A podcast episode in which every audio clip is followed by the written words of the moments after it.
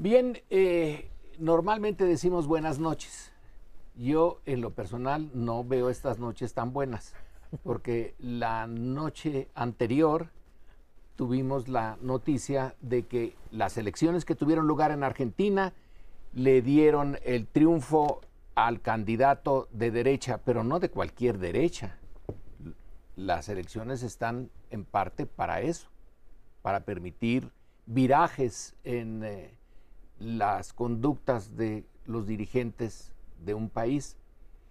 Pero el eh, triunfo, y un triunfo abrumador, ¿eh? de eh, el candidato de derecha de Milei, Javier Milei, ¿no? Eh, es algo que difícilmente puede celebrar alguien que tenga una conciencia más o menos clara de lo que significa el proceso político a lo largo de la historia, en particular de Argentina. Milei es como un, un ser desbocado que eh, con el lema de la libertad, su partido es el libertario, liberarse de qué la Argentina? Bueno, de las estructuras gubernamentales. Piensa que el gobierno es un mal eh, permanente y entre otras cosas su proyecto implica desaparecer al Banco Central, vamos, para afuera. El dólar va a ser el que guíe la, economía. La privatización va a ser a lo, eh, a lo duro. Eh, privatizar la educación, privatizar eh, la salud, privatizar desde luego lo que queda del sector estatal en Argentina y hasta los parques nacionales va a privatizar. es como si el desierto de los leones se lo entregaran a un gran empresario mexicano. Bueno, eh, esta eh, receta, y con esto termino, neoliberal extrema en este fin del, casi fin del primer cuarto del siglo XXI, no tiene precedentes, porque lo que ahora estamos viendo es una cierta crítica, incluso desde la eh, derecha de los conservadores, del neoliberalismo al extremo. Eh, ya lo eh, creo que ya lo mencioné aquí, Francis Fukuyama, y teórico de esta forma de gobierno, ya dijo que se les pasó la mano. Bueno, mi ley es más allá de lo que hubiera pensado cualquiera. Añado, también quiere privatizar los vientres para que la renta de vientres sea se rija por el, la, oferta y la demanda. Y los órganos, la Y los órganos, eh, tú vas a poder traficar órganos. Pero no sorprende, vamos, allá los, allá los argentinos, pero que Incluso uno entiende que Calderón y Fox hayan respaldado la candidatura de Milei porque siempre han estado en la derecha, la derecha del PAN. Eh, bueno, Fox uno no sabía exactamente dónde estaba, pero estaba en el PAN. En el PAN. Pero lo que me resultó inconcebible fue ver un tuit de Xochitl Gálvez que se ha presentado siempre más hacia el centro izquierda. De acuerdo. incluso no se ha afiliado al PAN para demostrar su independencia, que celebre los vientos que están soplando en América Latina porque eh, el pueblo argentino se libra de un mal gobierno, sí, Massa era un pésimo gobierno, y que celebre y felicite a Javier Milei. Me parece que Xochitl no está entendiendo la necesidad de tener una cierta congruencia en sus planteamientos, una cierta coherencia en sus planteamientos de gobierno. No puede ser. Está bien que la respalde una coalición muy amplia eh, de todos los colores, pero ella misma tiene que saber, tiene que decirnos dónde se va a ubicar, porque lo que está demostrando es que es una veleta como cualquier otro político y se pone al, nivel pues de cualquiera que sale y dice yo soy de izquierda ya porque lo dice eh, va a ser de izquierda sin tener las credenciales para, para acreditarse de esa manera. Muy mal, Xochitl Galvez, y pues eh, lo lamento por tantos eh, argentinos decentes, liberales, de izquierda, que lamentan con toda razón lo que está pasando ahora en su país. Me sumo a la crítica. Creo que es un error lo que hizo Xochitl Galvez al apoyar esa opción de mi ley. Eh, para que no digan que, no criticamos aquí a, los, políticos en lo que, a todos, en lo que nos parece que hacen mal. Eh, es que no se trata solamente, y esa es la polarización que se vive mucho en América Latina, que si tú no estás de acuerdo con un proyecto, aceptes cualquier otra cosa que esté enfrente, lo que sea. Y eso es lo que hemos visto en muchos países. Yo creo que mucha gente, yo me, yo me así me defino, pero sé que hay mucha gente que yo no estoy de acuerdo, por ejemplo, con las dictaduras de izquierda, pero tampoco las de derecha. Es decir, porque mucha gente de pronto dice, mientras sea de mi ideología, yo se acepto la dictadura. O los populismos, entendido el populismo así en términos genéricos, de este discurso maniqueo, de un discurso de confrontación, a ver Trump, ¿no? Pues tampoco, o sea, eh, se trata de, buscar la democracia, incluso si es un partido más hacia la izquierda o más hacia la derecha, pues lo que la gente decida, pero dentro de la democracia. Aquí lo que pasa en, en Argentina, lo que creo que pasó, es si se siguen manteniendo elecciones, por lo menos en muchos países, por eso van cambiando, no en Venezuela, no en Nicaragua. Aquí sí, pero entonces mucha gente simplemente se harta de los errores, del mal resultado de un gobierno, y creo que los que votan por lo contrario, aunque sea extremos, como en el caso de mi ley, según yo, eh, hay, hay, dos, hay dos partes. Unos que sí le creen, unos que sí lo idolatran incluso, o que sí le creen plenamente, que sí creen en sus promesas, que sí creen en lo que muchas veces son fantasías, y hay otros que simplemente es un voto de castigo o de alternancia, es decir, ya no podemos con este gobierno por todo lo que ha hecho, en fin, sus problemas, y vamos a apostar por la opción. Sí, yo creo que eso pasó en parte en 2018 en México. Mucha gente que sí creyó y sigue creyendo firmemente en el proyecto, en la persona, pero muchos otros votaron porque estaban hartos del PRI y del PAN. Esos son los que creo que se han decepcionado ya sobre la marcha.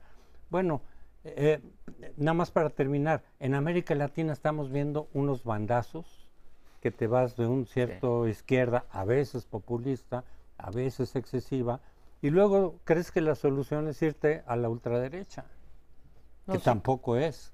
Yo concuerdo con como abre Lorenzo Meyer, no fue una buena noche la de anoche condeno absolutamente la declaración de Xochitl Galvez, tan fácil que hubiese sido, aún si pensara que mi ley era la opción, tan fácil que hubiese sido con decir, oigan, qué bueno que hubo unas eh, elecciones en orden y que ganó el que sacó el mayor número de votos, no tenía por qué haberse presentado ante muchas personas que o bien son anti López Obrador o bien están buscando otra opción sin ser anti López Obrador, pero realmente una, digamos, una candidata que comience el día de las elecciones felicitando una opción de derecha, yo sí diría populismo de derecha, con los planteamientos que ha hecho mi ley y que conocemos todos, me parece de verdad este, reprobable. También pienso, como Lorenzo, como ustedes, que no es un liberal, no, bajo ninguna acepción de liberalismo, este señor es un liberal. Es un señor que está planteando uh, sin ton ni son políticas que ni siquiera sabe a dónde van a dar esas políticas, ni si se pueden eh, adoptar. Ya veo que Estados Unidos diga sí, oye, que tu moneda sea, necesitaría que Estados Unidos dijera sí, va a ser tu moneda eh, el dólar pero podría no, eh, no serlo. Y me sorprende también que personajes, eh, aun cuando hayan sido del PAN, eh, Felipe Calderón y Vicente Fox, me parece que sus gobiernos no fueron gobiernos que pudiéramos decir de ultraderecha, ni mucho menos. Fueron gobiernos alejados de los planteamientos de mi ley. Dicho esto, dada la segunda vuelta, nosotros podíamos haber votado en 2018 por el PAN, por, el, por Ricardo Anaya, por, el, por José Antonio Mid o por este, López, Obrador. que recabó 53%. No quisiera estar en la piel de los argentinos en donde dicen, me voy a aventar un voto por un señor que ha hundido a la economía de la manera que la ha hundido y que llevan 20 años en el poder desde el 2003, salvo el el trocito, los cuatro años de Macri. ¿Y por qué voy a avalar este gobierno? Pero esa es una de las cosas que pasa con segunda vuelta. No tienes la posibilidad de dar. Y cierro con esto, las encuestas, señores, fallan. Ganó Massa en primera vuelta con cuatro puntos, ¿fue? Cuatro o cinco puntos. Y ahora arrasa mi ley con 11.4% de diferencia dos opciones malísimas, pero entre las dos malas prefiero la anterior.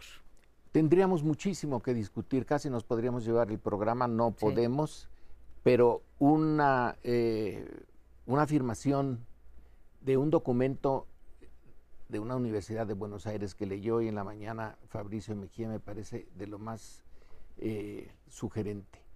Es la solución catastrófica. Es el momento en que un país se lanza eh, a dar un salto eh, formidable que puede llevarlo al fracaso, esperando que de la catástrofe salga algo como eh, la renovación, el fénix que salga de las cenizas de esto, porque si sigue su programa tal y como lo propuso, mi ley, realmente no hay forma de que eso salga, salga bien. Es demasiado simplista, demasiado estúpido. Eh, eh, el, proyecto es de alguien que nunca ha estado en el gobierno, que nunca ha tenido responsabilidad de, ejercer el poder, que como persona de televisión se mostró eh, peor que Trump cuando tenía su programa de televisión, y que se lanza a dirigir una situación tan catastrófica como la de Argentina, bueno. Mira, desde otro punto de vista, Argentina nos recuerda cómo en el mundo se está decantando por una confrontación planetaria entre extrema derecha, bueno, derecha e izquierda. Es cierto, en Argentina ganó la extrema derecha, pero en España perdió. Perdió frente al PSOE a la izquierda, que logró finalmente hacer gobierno contra todos los pronósticos. Y lo mismo pasó en Polonia, en donde los liberales derrotaron al Partido de la Libertad de extrema derecha. En realidad hay un cierto parecido entre el Partido de la Libertad polaco y el Partido de la Libertad de, de Milley. Es líderes populistas eh, muy eh, con soluciones simplistas que gradualmente pierden el apoyo, en el caso de, Polonia, de las, eh, de las mujeres indignadas porque terminaron prohibiendo la interrupción legal del embarazo. Es decir, eh, no, no sé en qué vaya a terminar Argentina, no parece que vaya, pero como dicen algunos, ya estaba bastante mal o peor, y, y pues a lo mejor ahora reaccionan, sale alguna reacción de no sé dónde, porque se les agotaron las reservas de liderazgos, también da esa impresión. Lo que pasa es que en general los proyectos en América Latina, ya sea que se inclinen de un lado o del otro, no están funcionando muy bien. Cada uno lo presenta como utopías, como soluciones, como que se va a resolver por un lado y por otro, y la verdad es que unos países un poco mejor, pero en general las cosas están bastante mal y por eso esos bandazos de los que hablábamos hace rato. Y hay esta polarización que no se da al interior de cada país nada más, sino como decía Sergio, es una polarización en el mundo. No es un fenómeno propio de América Latina como fueron las dictaduras, ¿no? No, en todo el mundo está habiendo esto. Lo de España también tiene sus cuestiones a discutir. Bueno, pero nos tenemos que eh, calmar un poco y vamos a un corte.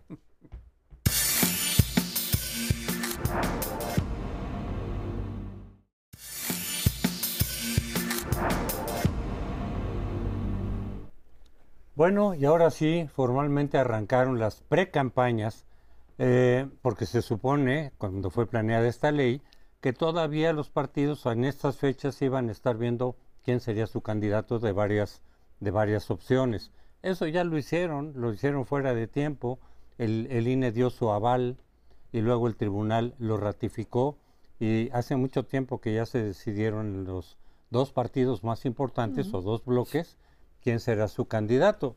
Legalmente podría haber cambios, de repente se habla ahí de cambios, de, pero yo no creo que vaya a ocurrir eso. Bueno, eh, yo sí creo, y lo he dicho, lo vuelvo a repetir, que tanto el INE como el tribunal debieron haber dicho, no señores, cumplan la ley, se tiene que cumplir, espérense a, los momentos adecuados. la ley nos puede gustar o no, pero, se, entonces tiene que cambiar. A mí no me importa mucho que se adelanten los tiempos para decir, mm, yo propongo, yo quiero ser candidato. Ahí la cosa es lo de los fondos públicos, pero el hecho es que la ley ahorita está así.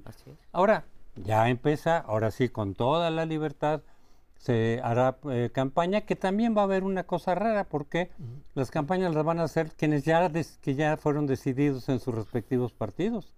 Entonces es un poco absurdo, pero así está la ley que oyes tú los spots y dicen, este es solamente para los militantes de tal partido. Ah, no, pues tápate, los oídos los demás porque si no estás violando la ley o qué.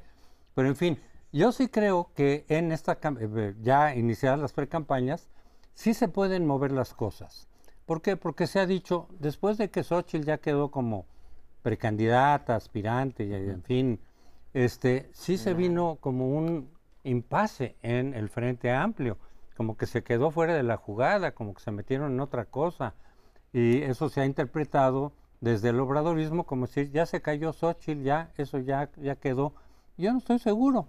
Vamos a ver, en las campañas ya con spots, con tres debates que va a haber, vamos a ver cómo se van moviendo las cosas. Yo sí creo que Claudia, con esto termino, Claudia creo que está arriba de Xochitl, ella misma lo ha dicho, Xochitl mismo, no, no creo que por 65 puntos de ventaja, como algunas encuestas lo sugieren. Eh, mi cálculo va entre 15% a partir de muchos elementos, eh, pero ya veremos sobre la marcha, ahora sí, con las campañas de lleno, cómo se van moviendo las cosas. Eh, creo que va a ser importante el, el ver qué repercusión tiene ya la campaña como tal. lo de la simulación realmente, de verdad, creo que para cualquiera de nosotros es, es una vergüenza. Yo estoy en desacuerdo con la ley, pero la cantidad de ilegalidades que ha habido es como para que se anule la elección del 2024. O sea, ya llegamos a, ese punto. Menciono una que no mencionaste. Eh, la ley marca que nada más puede haber 90 días de campaña, ¿sí? Eh, eso es lo que dice, tres meses, ¿sí? Por dos porque están empezando ahorita, por otros dos, porque ya empezaron hace tres meses. O sea, están violando por tres veces los tiempos de campaña ambos partidos, bueno, ambos bloques. para ambos, bloques, ¿no? Ahora tenemos a una un, nuevo elemento que es el señor Samuel eh, García. Para mí eh, esto es un sueño. Bueno, primero digo que como tú que las elecciones nunca están decididas. Ahí tenemos, acabamos de analizar a Argentina, estaban en un empate técnico y acabó ganando por 11 puntos, punto 5. Eh, o sea, arrasó. Y para segunda vuelta, más, porque las segundas vueltas muchas veces se cierran en lugar de abrirse, ¿no? Eh, entonces puede estar entre los 15 y los 19 puntos, creo que lo reconocen los dos equipos, pero esto puede cambiar, faltan seis meses y medio para para la eh, elección. Eh, tercero, diría yo que empezaremos a ver, yo creo que en el caso de Claudia es como mucho más claro a dónde va, cuáles son las propuestas de país que tiene. Xochitl ha tenido discursos, algunos buenos, algunos regulares, algunos eh, malos, pero todavía no se perfila cuál, es, cuál es el rumbo de país salvo algunas cosas que a mí sí me importan, ¿no? Por ejemplo, la, o sea, la revalorización de la división de poderes, que creo que la ha maltratado mucho el presidente López Obrador, y en términos generales el Estado de Derecho que también ha sido muy maltratado. Pero veamos si con esta apuesta para Xochitl, la apuesta de las precampañas es que la conozca la gente. A Claudia la conoce ya ochenta y pico por ciento, a Xochitl la conocen apenas el 50 por ciento de la población y ahí es cuando veremos. Esperemos que se porten bien los candidatos y los partidos en términos de legalidad porque son una vergüenza. Hay un eh, elemento eh, ligeramente novedoso y es que el PRD ha eh, decidido que, que con esa compañía no, no va. Al, un, un, elemento de desunión en, en lo que era PRI, PAN, PRD. En realidad es una, una fase de realismo. El PRI y el PAN decidieron que el PRD ya está prácticamente muerto y que entonces no le van a dar eh, respiración de boca a boca. Pero eso se va a ver ya ahora, en este, en este periodo. Puede ser interesante que se vayan depurando, depurando las alianzas. Una pensaba en que se nos está pasando por alto que esta, en esta elección lo que estamos viendo es la ambigüedad ética e ideológica. Ese es yo diría que es el rasgo que está caracterizando las campañas, los programas, y lo voy a ejemplificar con Claudia Sheinbaum, a quien voy a elogiar en el siguiente bloque. Pero ahora la voy a criticar porque acaba de presentar 17 puntos, vale la pena discutirlos. Es quien está haciendo las, mejor, las propuestas más elaboradas, por cierto. Y ahí incluye su compromiso con el plan C. ¿Qué significa el plan C? Eh, degollar al Poder Judicial Federal, echárselo, dominarlo, controlarlo, apabullarlo, en otras palabras, lo cual es un programa ideológico que tiene que ver con una ambición de poder desmedida, que quieren, no quieren, al legislativo ya lo tienen como 500 eh, borreguitos aquí y no, bueno, un poco menos. Menos, ¿no? La mitad. La, mitad de borregos en un lado y en otro. Pero está bien que, que, lo digan, es con toda claridad, eso lo mete en la elección, pero no entiendo cómo guardan silencio, lo, un silencio fariseo, cuando tienen en la Suprema Corte a Yasmín Esquivel, que es el ejemplo de la corrupción intelectual. No sé eh, si hizo muchos negocios, pero intelectualmente es una corrupta, se plagió la tesis y, está peleando que no se difunda el dictamen que hizo la Universidad Nacional donde sacó el grado. Vamos. Y que también guarda silencio sobre la corrupción extrema del Poder Judicial de la Ciudad de México y del Estado de Morelos, que son los que he estudiado más. Son profundamente corruptos.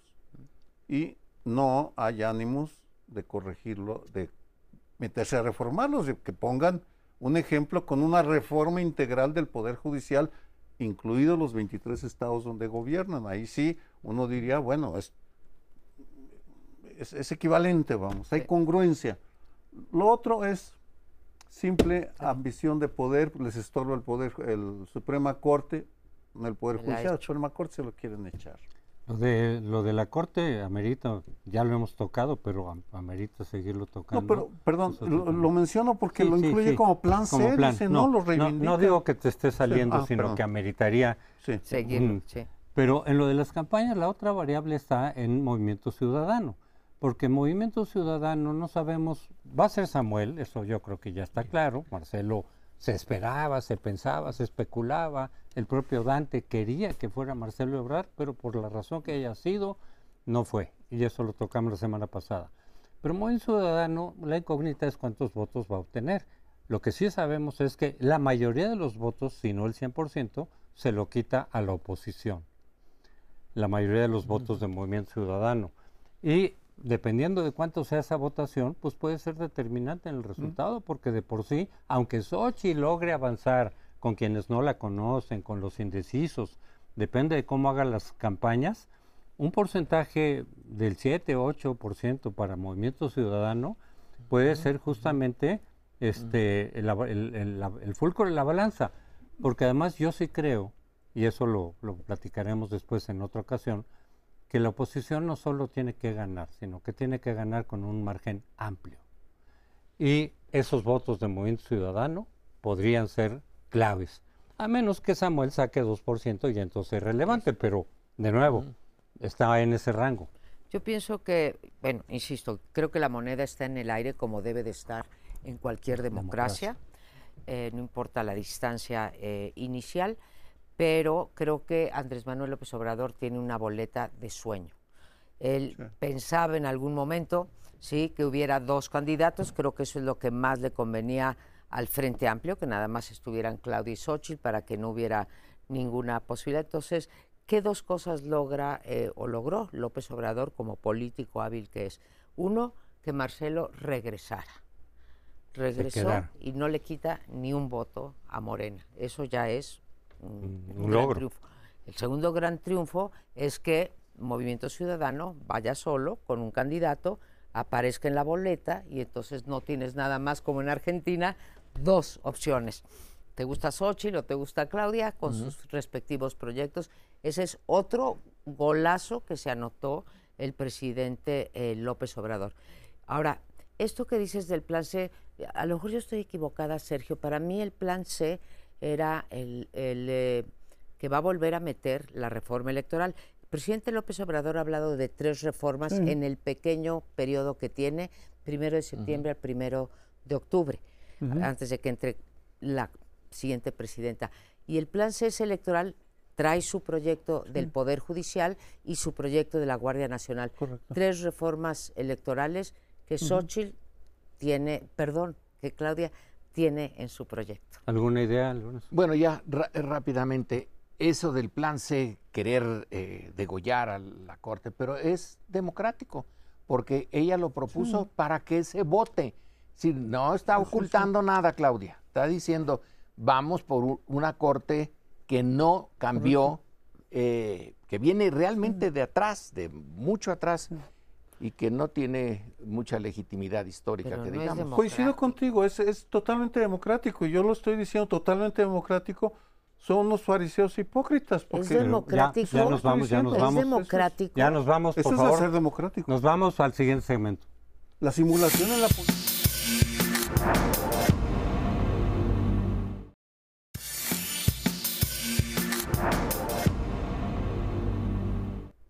para desconcierto de una parte de la audiencia, ahora voy a hablar bien de Claudia Sheinbaum y de la mesa probablemente. Unos antecedentes. Hay preocupación en círculos por el empoderamiento de los militares durante este sexenio. Yo no lo comparto, lo hablaba con Raúl Benítez Manaut y me decía, hasta ahora han demostrado una gran lealtad a su comandante en jefe y su comandante en jefe les está ordenando y les una serie de cosas les está ofreciendo otras, por tanto, están siendo leales. Creo que es un razonamiento muy sólido. Eh, y aquí la pregunta es por qué Andrés Manuel López Obrador les está dando tan, les dio tanto poder. Aumentó el presupuesto que se les, eh, que se les da de un 110% del 19 al 24. La razón, la ecuación es hasta cierto punto simple. No quería la policía ni federal, ni estatal, ni municipal. No las quería. Desde el primer 14 de noviembre del 18 lo dijo con toda claridad. Todas son corruptas e ineficientes. El ejército era su única opción, que además era eficiente y en consecuencia le da todo ese poder. Y eso lleva a Claudia y a Xochitl. Xochitl aún no habla con claridad, Claudia sí lo ha hecho en tres entrevistas. Bien curioso, en este orden, la jornada, reforma y el país. En ese orden sintetizo algunas de las ideas que van en contra de lo que López Obrador ha sostenido. Primera, está a favor de la justicia transicional, que fue rechazada por el presidente, ahí está eh, el caso de Ayotzinapa, desaparecidos, etcétera. No quiere saber nada de justicia transicional. Dos, en el aspecto de los militares en la seguridad pública, Claudia fue muy clara en la jornada, por cierto. En la jornada. Los militares seguirán en, por un tiempo, en tanto se fortalecen las policías estatales y municipales. Fue bien interesante que lo dijera ese medio porque es un desmarque muy sutil. Y finalmente eh, hay una fecha fatal. Va a tener hasta marzo del 2028 para que se prepare, suponiendo que no eh, hagan la reforma judicial, en cuyo caso pues ya se acabó la historia, eh, o esta historia de la transición mexicana. pero en marzo del 28 la Guardia Nacional, que está ahora en la Sedena, debe regresar a la Secretaría de Seguridad y Protección Ciudadana. En todo caso, Claudia sí se mueve, está empezando a hacer planteamientos de fondo, muy cuidados, muy sutiles, en tres medios muy diferentes, plurales, lo cual ya es un mensaje en sí mismo. Y que nos salga Xochitl con esa babosada de apoyar a mi ley, francamente, eh, pues que se ponga a trabajar y a opinar sobre los temas que nos interesan. A ver, este Sergio, respeto mucho a ¿cómo se llama? A quien citaste ahorita. Raúl Benítez. A Raúl a Raúl Benítez, eh, no me parece sólido su argumento de que hasta el momento han mostrado lealtad a su jefe, al jefe nato de las Fuerzas Armadas. Desde luego que la han eh, mostrado, pero si también la muestran desconociendo, te voy a poner un caso hipotético, desconociendo las elecciones, pues ya no sé si él deben lealtad a la Constitución, como le deben lealtad también los ministros, a los magistrados de la Corte, a la Constitución. Entonces, no sé, la lealtad a cualquier cosa, pues no estoy de acuerdo. Sí creo en la tesis del empoderamiento de los militares. Sin duda ha habido un, o sea, no conozco otra democracia en donde los militares tengan tantas tareas que pertenecen a la esfera cívica como los militares en México. Y como decías tú, eh, tanto eh, dinero. No sé qué están haciendo los militares. Ahora, ¿qué nueva le acaban eh, de dar?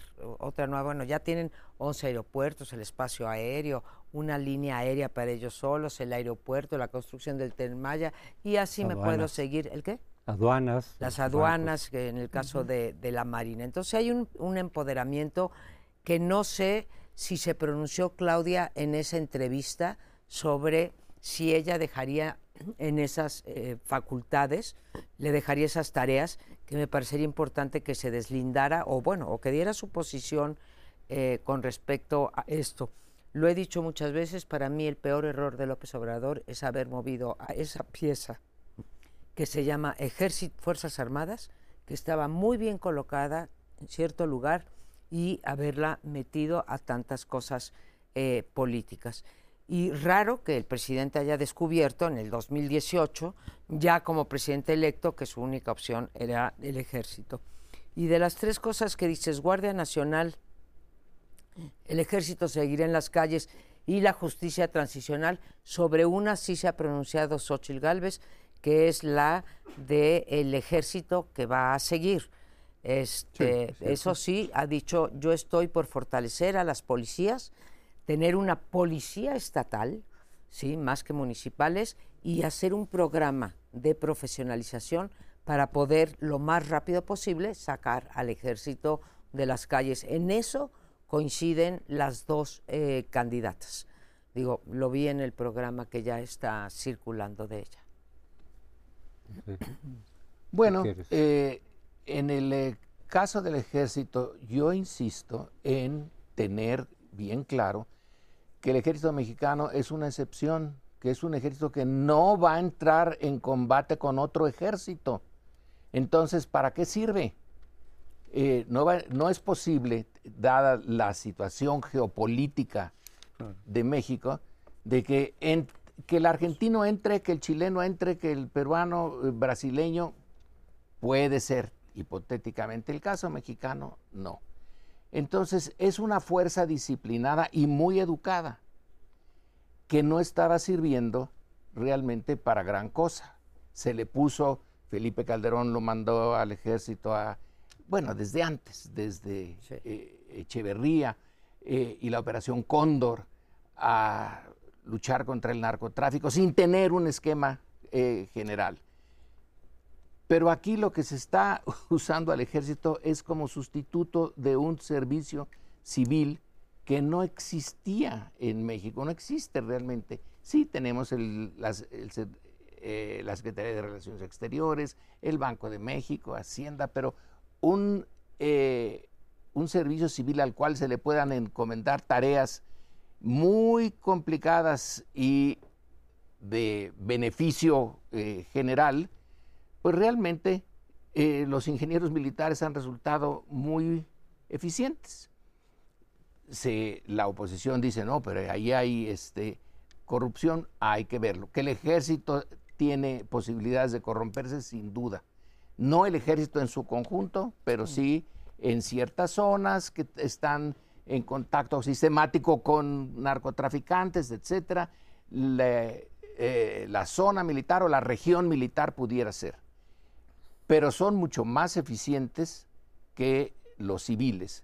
Entonces, si no van a entrar en combate, si no tiene sentido prepararlos, por ejemplo, una fuerza aérea para que tengan los mejores aviones al estilo Israel para bombardear lo que se les ordene bombardear, entonces mejor que tengan aviones pequeños, un montón de helicópteros y listos para eh, tareas civiles.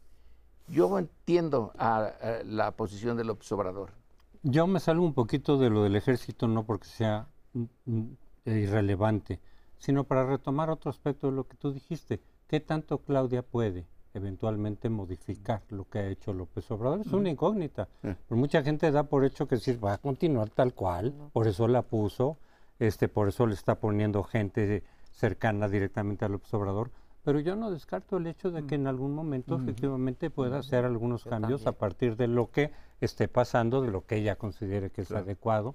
Yo creo que hay que darle incógnita y no descarto el hecho de que pueda efectivamente. Ahora, en la campaña precisamente vamos a ver más abiertamente los proyectos y los programas. Y de ahí me voy a lo de Xochitl, porque se dice, Xochitl no tiene programa, no ha dicho nada. Bueno, en varios eventos de los que hace, que, los medios casi no cubren, a mí me ha tocado estar en algunos de ellos, sí ha hecho propuestas, incluso propuestas, muchas de ellas afines al obradorismo, como lo de los programas sociales. Lo que dice es, hay que ampliarlos y, por ejemplo, a la gente mayor ayudarla, por ejemplo, con los dientes, dicen, ¿no? No nada más, y, incrementar en la medida de lo posible las pensiones, etcétera. O sea, hay muchas propuestas que ha hecho en términos generales, pero no lo ha hecho abiertamente. Ahora lo va a hacer abiertamente. Y, se dice, no hay nada que tienen que ofrecer. Ahí está el, documento de Gurría. No lo conozco todo porque hay muchos temas que no me he metido a fondo Sí conozco el de democracia y Estado de Derecho porque además yo participé en él. Ahí hay una serie de propuestas que desde mi punto de vista son muy interesantes y que podrían ser buenas. Eh, es cuestión, de discutir, la gente decidirá, pero sí hay propuestas. El chiste ahora, ya que arrancan las campañas, porque muchas veces Ochil decía, lo que pasa es que estamos esperando los tiempos para entonces abiertamente sí decir qué sí quiero hacer y qué no quiero hacer en distintos temas. Eh, eh, pero, pero yo lo, simplemente digo, sí, sí hay un proyecto, mm. a ver qué tanto lo toma. No está obligada ella a seguirlo puntualmente, a ver qué toma, a ver qué no toma, en fin, pero sí hay proyecto y ya lo iremos conociendo. Sin duda, ¿me toca? Sin duda hay, hay un proyecto, conozco los dos, el que tú dices, digamos, que coordinó Gurría, no es de Gurría, lo, coordinó y ahora creo que está Enrique de la Madrid al frente y el otro más del Frente Democrático. Y hay, por ejemplo, planteamientos muy importantes en términos de educación, eh, salud, hay muy importantes en términos del nearshoring, hay en términos energéticos, es un tema que conoce bien y al cual le ha metido, y tienes razón, los iremos viendo. Ahora, ¿qué eh, habríamos dicho el, este, Lorenzo si Peña Nieto o Fox o Calderón o cualquiera de los Ah, hubiera metido a los militares como los ha metido. Lo cierto es que destruyó también el aparato de la administración pública y no es que hayan sido tan eficaces para servir a la gente. No veo ni la eficacia ni la cuestión social. Pues, el AIFA para la gente, dos bocas para la gente, realmente Perdón, pero no el tiempo nos se, vamos. Nos fue, nos vamos, regresamos.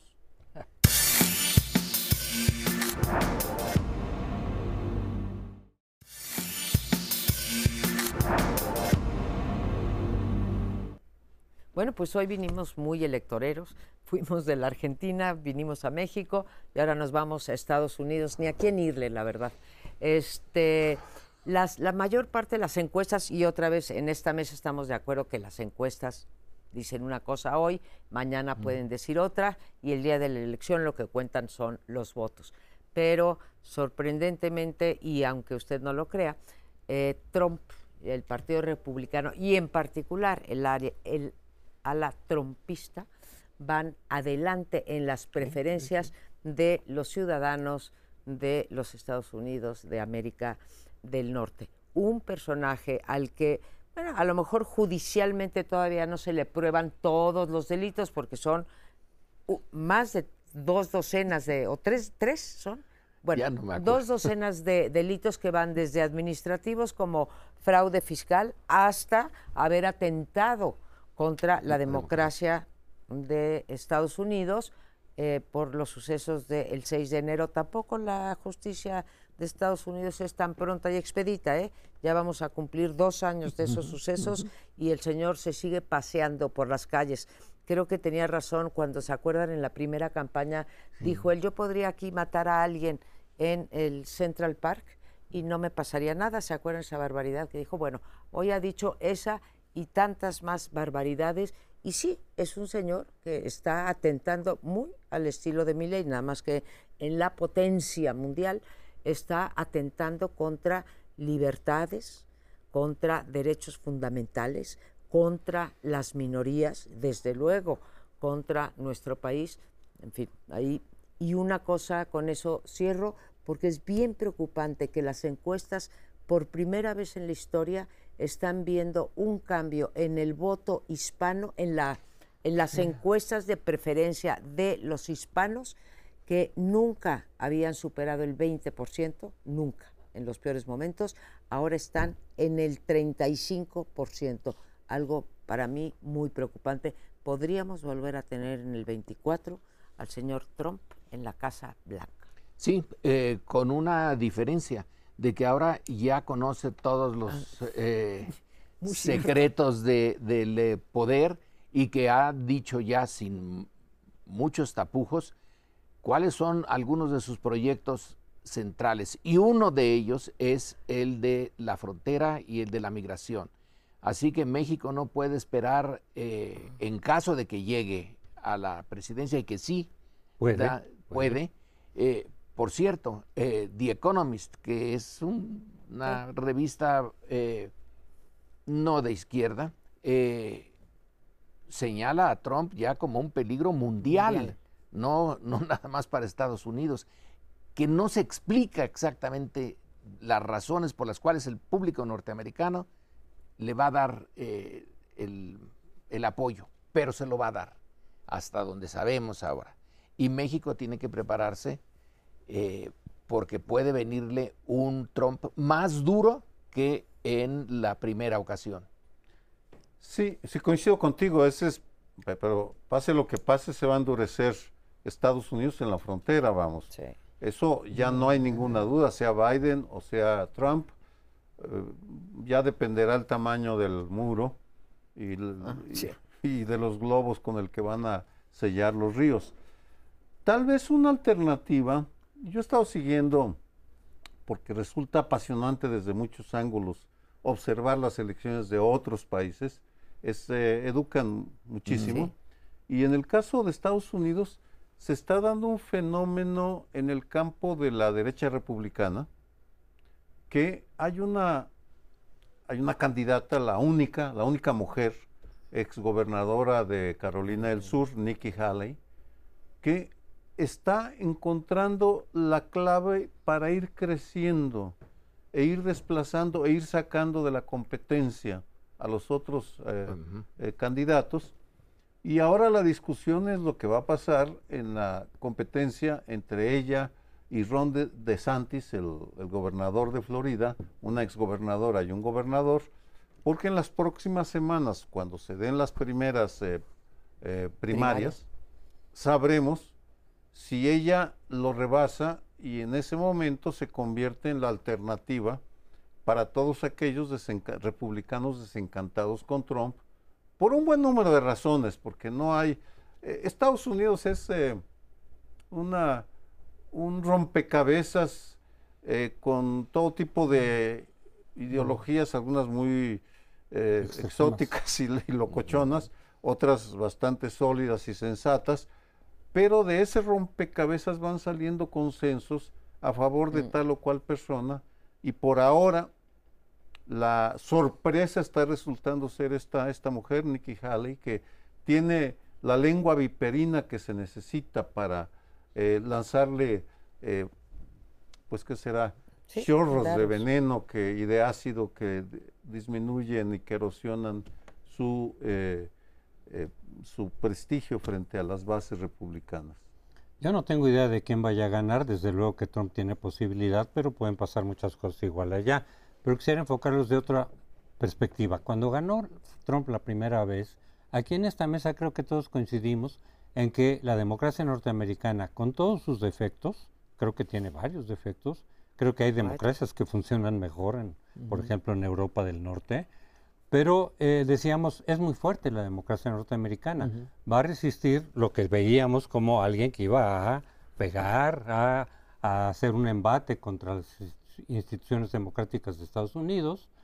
Eh, creo que sí, que sí, que sí venía en esa actitud, pero resistió bastante bien la democracia norteamericana, perdió la mayoría de los republicanos en la intermedia y luego perdió el poder.